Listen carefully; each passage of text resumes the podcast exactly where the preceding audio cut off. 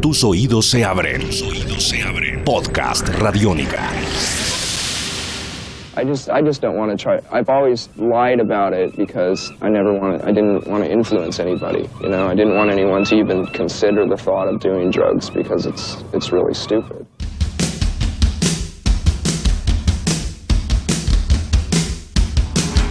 La vez pasada los dejé en que Kurt Cobain estuvo muy cerca de tener su primera relación sexual, pero que no resultó como se lo había imaginado y finalmente no terminó pasando. Él cuenta o escribió mejor que en su conciencia quedó como tan perturbado y tan incómodo que no fue al colegio durante una semana y que cuando finalmente decidió volver lo suspendieron por tantas fallas. Justo el día que él volvió al colegio y que mm, estaba en la rectoría recibiendo las tareas que le iban a mandar para que hiciera en su casa durante la suspensión, el papá de la niña con la que pues él tuvo ahí su encuentro fue al colegio y llegó gritando diciendo que alguien se había aprovechado de ella. Entonces él lo vio cuando entró a la oficina del principal, del director, del rector y se oían gritos. Y el caso es que terminaron saliendo con un anuario para que ella dijera cuál había sido ese niño que se había aprovechado de ella. Pero él sabía que no iba a poder señalarlo a él porque él no había ido a tomarse la foto del anuario, así que por ahí no, no lo iban a encontrar. Pero resulta que unos días después ella dijo Kurt Cohen, dijo su nombre y el chisme se empezó obviamente a regar por el colegio y cuando volvió de la suspensión, pues todo el mundo lo estaba esperando para gritarle cosas y escupirle y decirle que era el retard fucker, en fin, lo que hoy llamaríamos bullying. Pero entonces él cuenta que como en el colegio él le caía bien a tanta gente, pues como que la cosa estaba equilibrada entre los que se la montaban y los que lo defendían.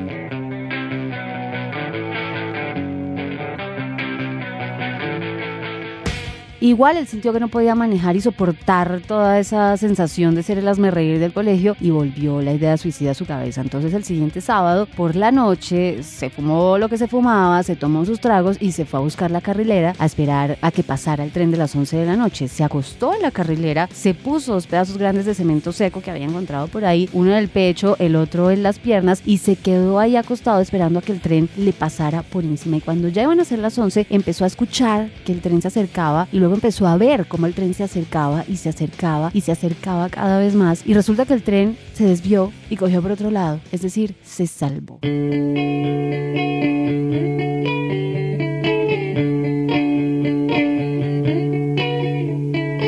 Así que a partir de ese día resolvió coger un bus desde Lakeside School, desde su colegio, hasta Jenkins Lane, haciéndose como si fuera al colegio, pero en lugar de eso comía ácidos y se metía a caminar por el bosque mientras su mamá estaba convencida que él estaba en clases. Ahí hubo como un periodo de tiempo que se saltó unos cuantos días hasta que, bueno, luego retomó la historia y contaba que un día unos policías lo cogieron, se lo llevaron a la estación y ahí él empezó a confesar todo lo que había pasado con esta niña, todo el drama. Y allá los mismos policías le dijeron que se relajara porque igual la niña en cuestión era mayor de edad así que no podían demandarlo por abuso ni nada medio parecido. Y bueno, sí, pues él se relajó, pero igual la tensión que sentía en el colegio era tan grande que resolvió pasarse del Lakeside al Jenkins y también contaba que lo que había pasado con el tren lo asustó tanto que decidió tratar de rehabilitarse a su modo, es decir, a bajarle a su voltaje, obviamente no acudir a algún lugar especializado y a refugiarse en su guitarra, que según escribía él en estas páginas, pues ya cada vez sonaba mejor y gracias a ella la guitarra empezó a dejar de ser tan depresivo, pero que igual nunca tuvo amigos porque en palabras de él los odiaba a todos por ser tan falsos. Y así termina otra de las historias que Kurt Cobain dejó escrita en su diario y que en esta oportunidad le tomó tres páginas donde condensó dos momentos muy seguidos el uno del otro en los que quiso suicidarse y donde la solución a su impotencia y dolor fue esa, tratar de acabar con su vida. Esto es Podcast Radiónica.